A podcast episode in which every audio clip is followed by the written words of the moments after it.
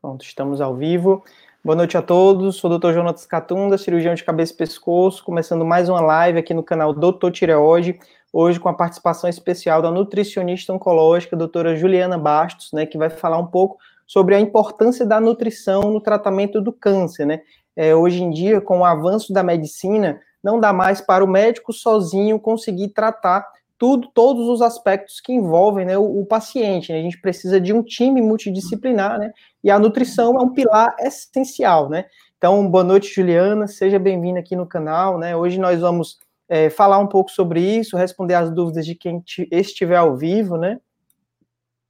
Seja bem-vinda. Obrigada, doutor João. Obrigada, doutor Jonas. Queria agradecer esse convite, mais que especial, né? Com esse tema bastante relevante porque a nutrição em si, principalmente agora, ela entra como aliada sim no tratamento oncológico, é, quando o paciente recebe o diagnóstico de pré, pós-operatório, a cirurgia em si, né?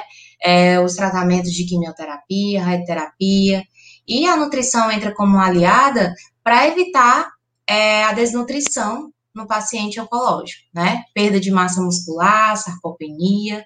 O ideal é que o paciente ele entre o mais rápido possível, assim que receber o diagnóstico médico, que entre também com a terapia nutricional, para que a gente consiga objetir, é, consiga atingir o objetivo de fazer com que esse paciente ele se alimente bem, é, não perca massa muscular, né, que é o ideal, para que o paciente não diminua a imunidade e assim termine o tratamento da melhor forma possível. Bacana. Eu gostaria de agradecer, eu sim, é só falando um pouquinho da minha área, né, que eu, que eu trabalho na nutrição oncológica, mais ou menos seis anos, trabalho no centro de referência oncológica aqui de Fortaleza, trabalho em algumas clínicas também, e no dia a dia a gente vê muito isso, né? De, de, de trabalhar com o paciente sem saber quais são os principais cuidados, quais são as principais ferramentas utilizadas, para que a gente consiga alcançar esses objetivos. Pronto, era isso que eu ia te perguntar, mas você já falou, né? Um pouco sobre a sua atuação, o seu dia a dia, formação, né? Então, é bacana é. da alimentação aqui os pacientes que estão acima do peso, né, a obesidade, a gente sabe que isso pode ser um fator de risco para a pessoa ter um câncer, hoje em dia é um dos fatores, né? Mas também os pacientes, quando são acometidos pelo câncer, o peso é algo muito importante, principalmente os que estão abaixo do peso. Na cirurgia de cabeça e pescoço, a gente lida muito com pacientes já desnutridos na hora do diagnóstico, né? e que algumas vezes precisam fazer um tratamento que piora muito a qualidade, a capacidade do paciente de se alimentar, né? Então a radioterapia e a quimioterapia queima muito essa região e o paciente que já não estava com um peso muito bom, ele começa a ter cada vez mais dificuldade, né? Então, Juliana, é, vamos conversar Sim. um pouco sobre esse período inicial do tratamento, né? Radioterapia, quimioterapia, se existe uma forma da nutrição ajudar esses pacientes. É, é, doutor Jonas, eu costumo dizer que o paciente oncológico ele tem dois perfis. Ele tem o perfil de desnutrição e ele tem também o perfil de sobrepeso e obesidade. Nós sabemos hoje que hoje, 2020, 2030, a doença que mais vai acometer a população é o câncer. Então, assim, a população que tem sobrepeso e obesidade está mais propensa, sim, a ter esses tumores, principalmente tumor de mama, né, que está muito relacionado, tumores de próstatas, tumores trato gastrointestinais. E o paciente é, desnutrido, que já recebe esse diagnóstico de desnutrição, já é o perfil mais de paciente de cabeça e pescoço, justamente que o senhor falou, né? O paciente que, que trata cabeça e pescoço, é, geralmente ele tem vários efeitos colaterais. E esses efeitos colaterais, eles diminuem a, e eles fazem com que o paciente hoje é que se o paciente tiver menor do que 60% das recomendações nutricionais de alimentação, já deve iniciar uma terapia nutricional, seja ela com suplementação, seja si. Tá um então, a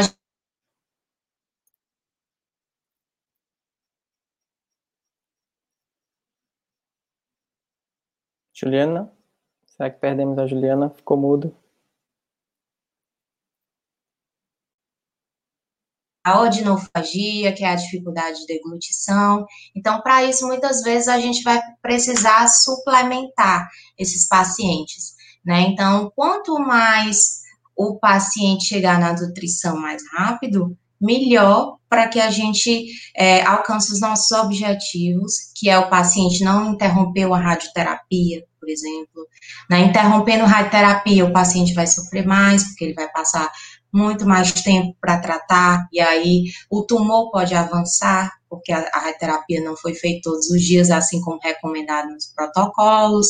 Então, é o ideal é que o paciente chegue ao médico, é, chegue na conduta no diagnóstico e já vá para a nutrição para que a gente é, consiga avaliar precocemente esses indivíduos. Então, no consultório, chega paciente sarcopênico, que é uma, uma paciente de câncer de mama que está obesa, mas também tem pouca massa muscular, né? E também chega aquele perfil bem desnutridozinho que a gente também já avalia para fazer um tratamento precoce.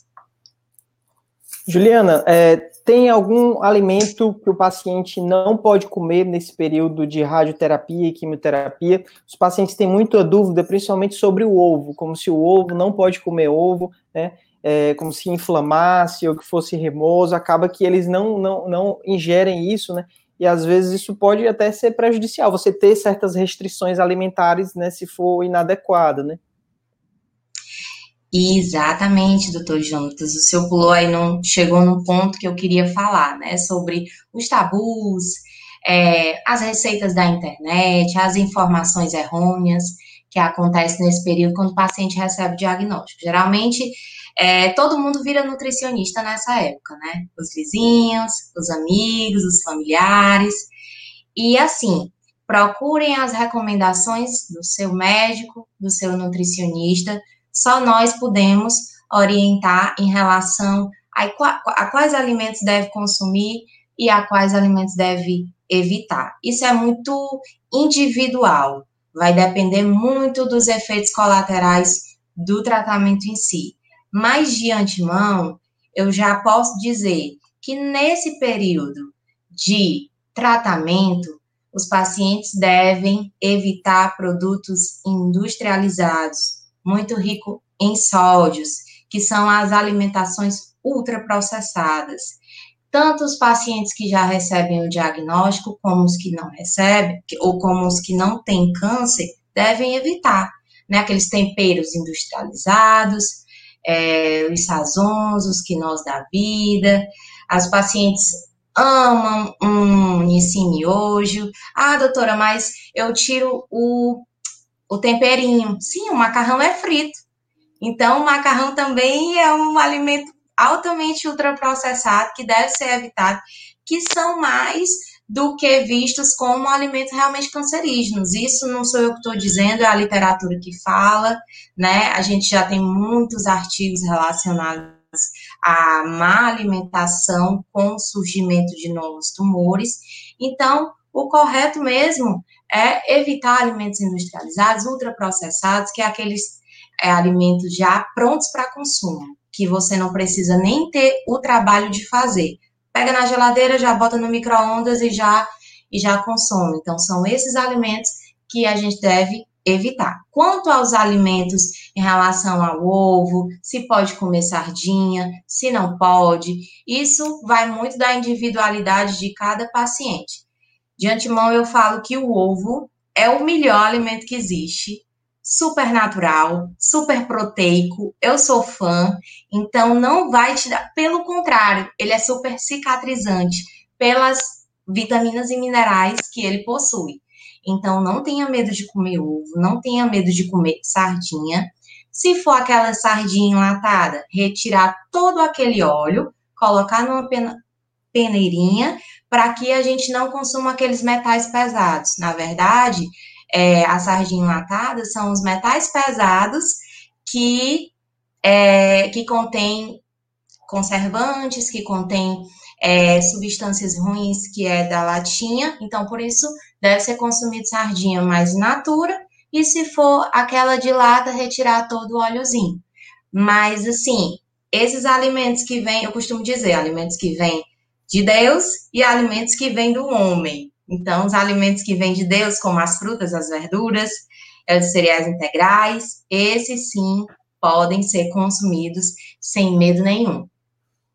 Dicas muito boas, Juliana. É, eu, sempre que eu estou diante de um paciente com câncer de cabeça e pescoço, antes mesmo de ter a biópsia, de ter a confirmação, vejo que é um câncer de boca, câncer de laringe, de garganta, esses que vão passar por um baque, né, o tratamento, cirurgia, radioterapia e quimioterapia, que realmente são tratamentos difíceis, logo na primeira consulta eu já começo a orientar, medicação, agora é comida, tem que comer bastante, né? Sim. Então, tem que fazer remédios para aliviar a dor, para a pessoa conseguir comer, né, para realmente ele ganhar peso antes do tratamento, porque no tratamento esses pacientes emagrecem, né? E como você falou, se ele emagrecer demais, pode ser que ele não tolere o tratamento e interrompendo o tratamento, ele pode até morrer, né? Se não fizer o tratamento, né? Então, precisa desse é. suporte nutricional.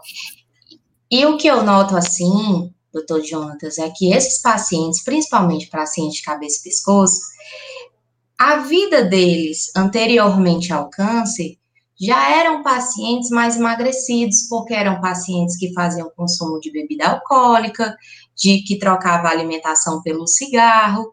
Então é um paciente que ele já tem um perfil de ou baixo peso ou desnutrição. E aí ele recebe esse diagnóstico, vai ter o declínio do peso.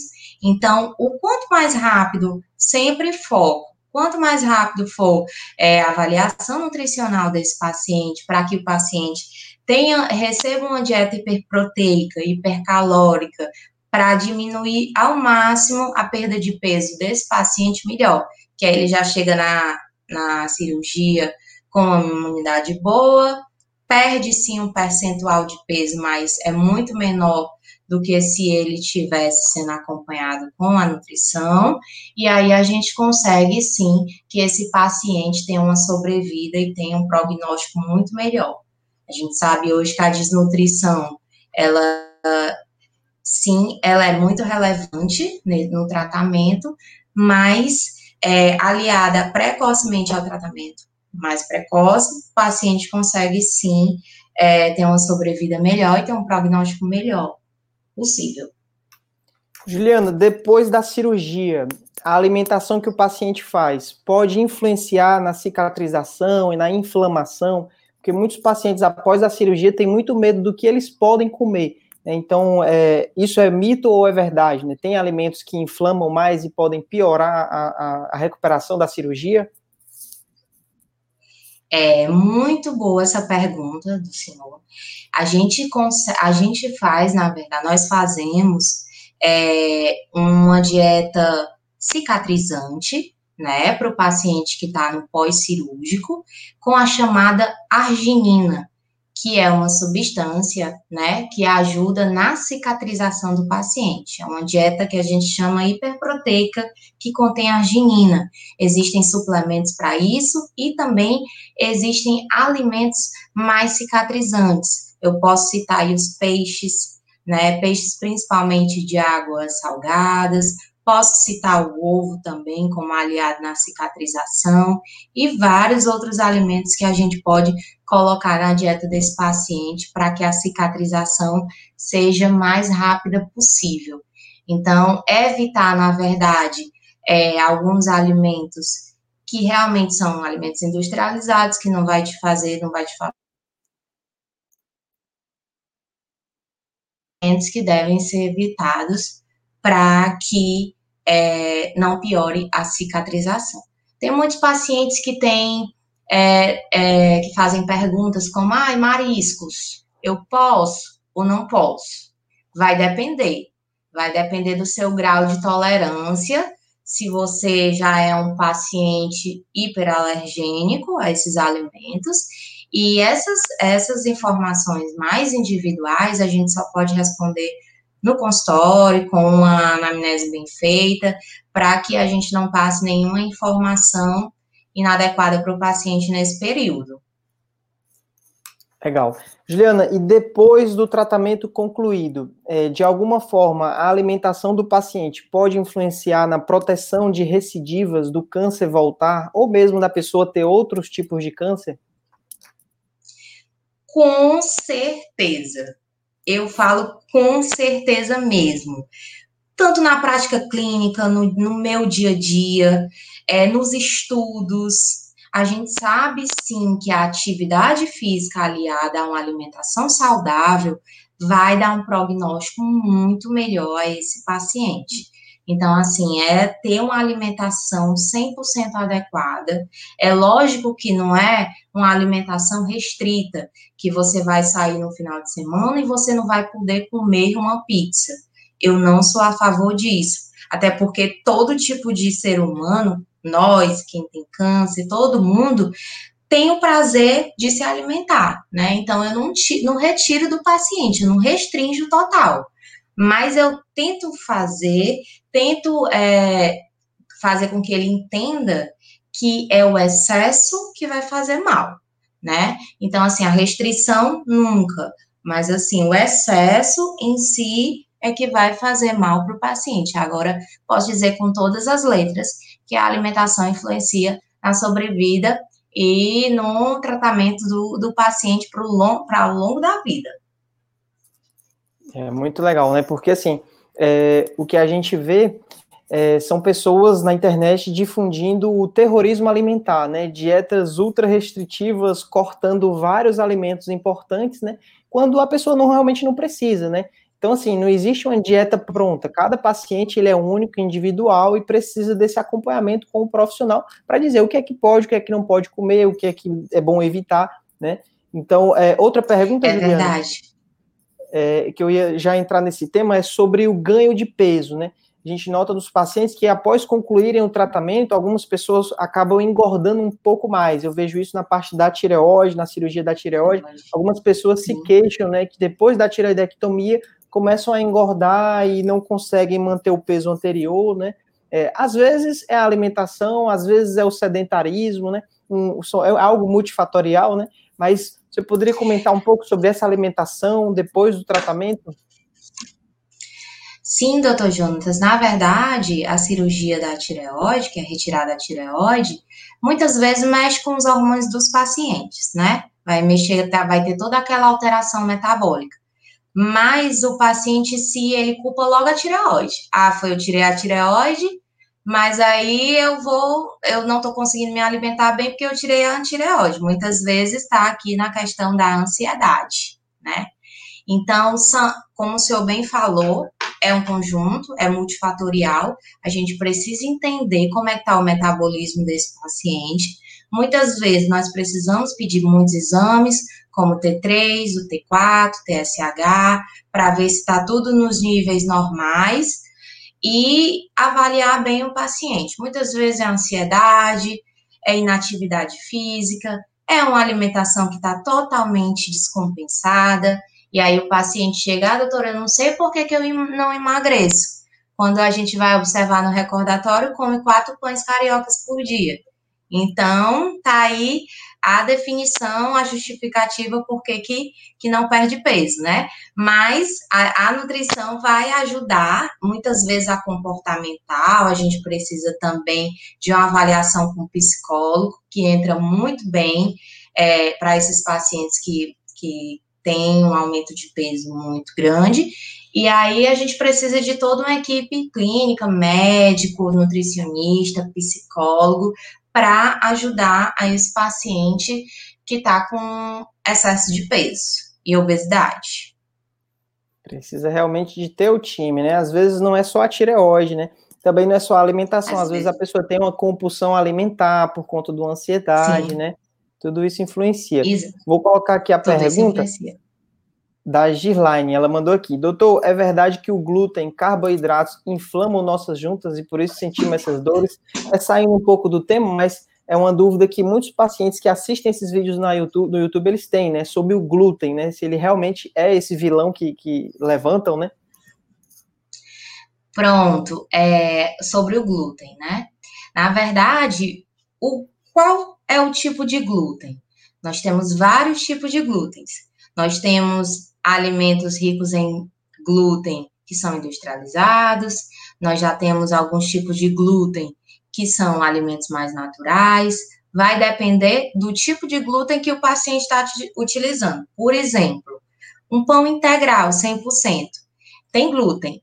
Um pão que é carioca ou sovado também tem glúten. Mas se eu for comparar esses dois pães por terem glútens, eu vou, é, eu posso afirmar que o pão integral, apesar de ter glúten, ele é saudável. Então, você pode utilizar. Vai depender do, do tipo de glúten que você está utilizando. De fato, o glúten utilizado em muita quantidade, ele é considerado sim inflamatório, mas vai depender da fonte do glúten que você está utilizando, né? É, não suspendo glúten da dieta de forma alguma, mas eu tento colocar os alimentos que são mais saudáveis, fonte de glúten, para o organismo do paciente. Se o paciente não tem uma doença celíaca, não tem nada no trato gastrointestinal que vai te prejudicar, o glúten eu não vou cortar. Até porque vários carboidratos da dieta, eles são ricos em glúten. Então, se a gente tira o carboidrato total da dieta, o paciente vai o quê? Vai ficar sem energia, vai não vai conseguir pensar, às vezes o paciente fica esquecido, sem memória quando faz uma dieta muito restritiva. Então, para quem tem artralgia, né, quem tem artrose, osteoporose, não recomenda-se a retirada de glúten, mas tem que ser uma porcentagem que o paciente possa consumir durante o dia, porque não é só essa doença que ele vai ter, que ele tem. É, muitas vezes o paciente tem vários outros fatores que a gente precisa avaliar direitinho para ver qual é a conduta que a gente vai é, dizer para esse paciente no, no consultório. Mas de antemão, eu não retiro o glúten da dieta. Muito legal.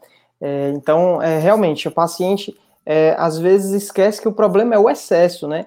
É, quando realmente exagera nos pães, né, principalmente o carioquinha, né? É, esse, nesse período de pandemia eu estudei muito sobre pão, né? Então fiz algumas experiências fazendo pão caseiro, né? Então a gente usa pouquíssimos ingredientes. Já esse pão que é vendido comercialmente, né, eles colocam várias substâncias e às vezes o pão é um produto ali muito artificial, né? Não tem só a farinha e a água e o sal e o fermento, né? Ele tem outras substâncias que podem ser a causa, né, do mal, né? E não o glúten em si.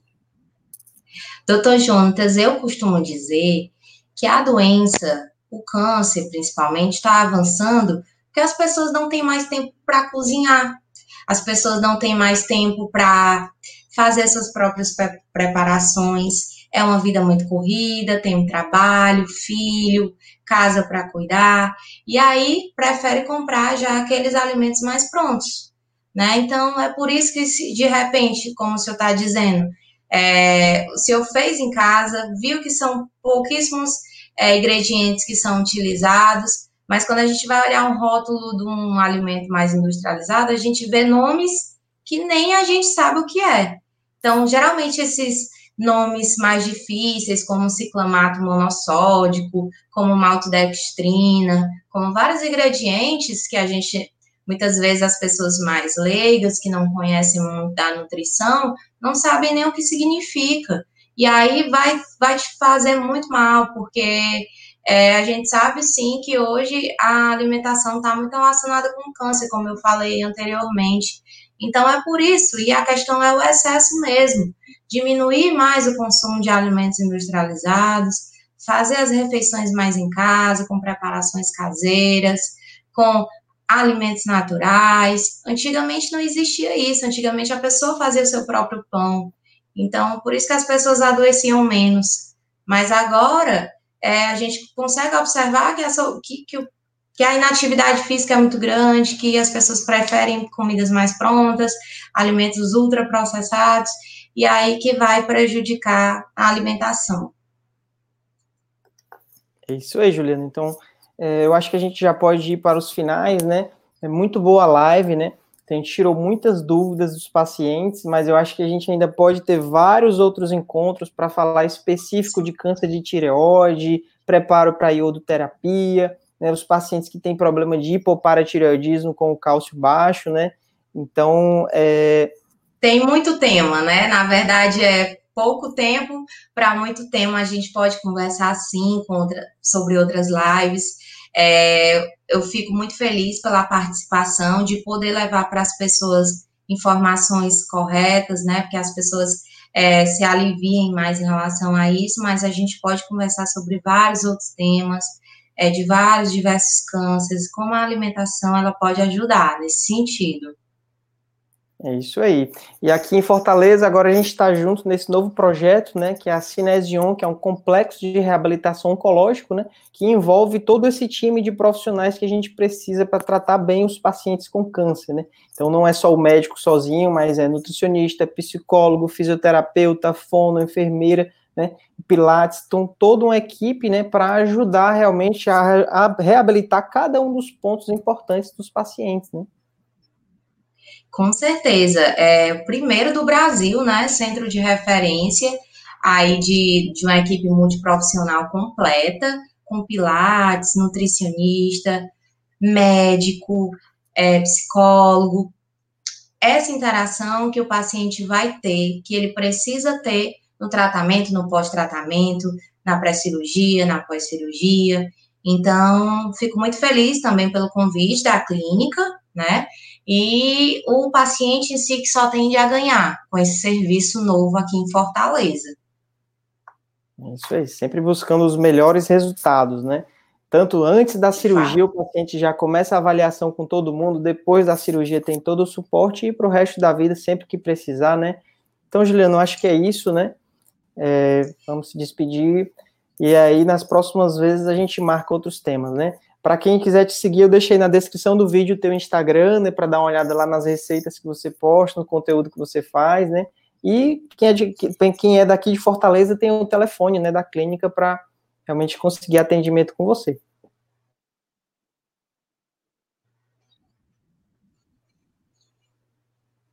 Isso.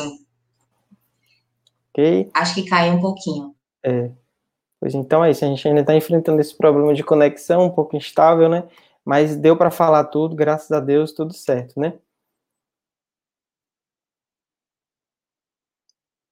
Ainda bem que foi no, final que a conexão ficou ruim. É. Pois então é isso, pessoal. Tchau para todo mundo, obrigado Tchau. pela audiência. Esse vídeo vai ficar gravado aí para quem quiser assistir depois, né? E é isso. Tchau, Juliana. Muito obrigado tchau, pela tchau. participação. Valeu. Obrigada eu. Tchau. Uhum.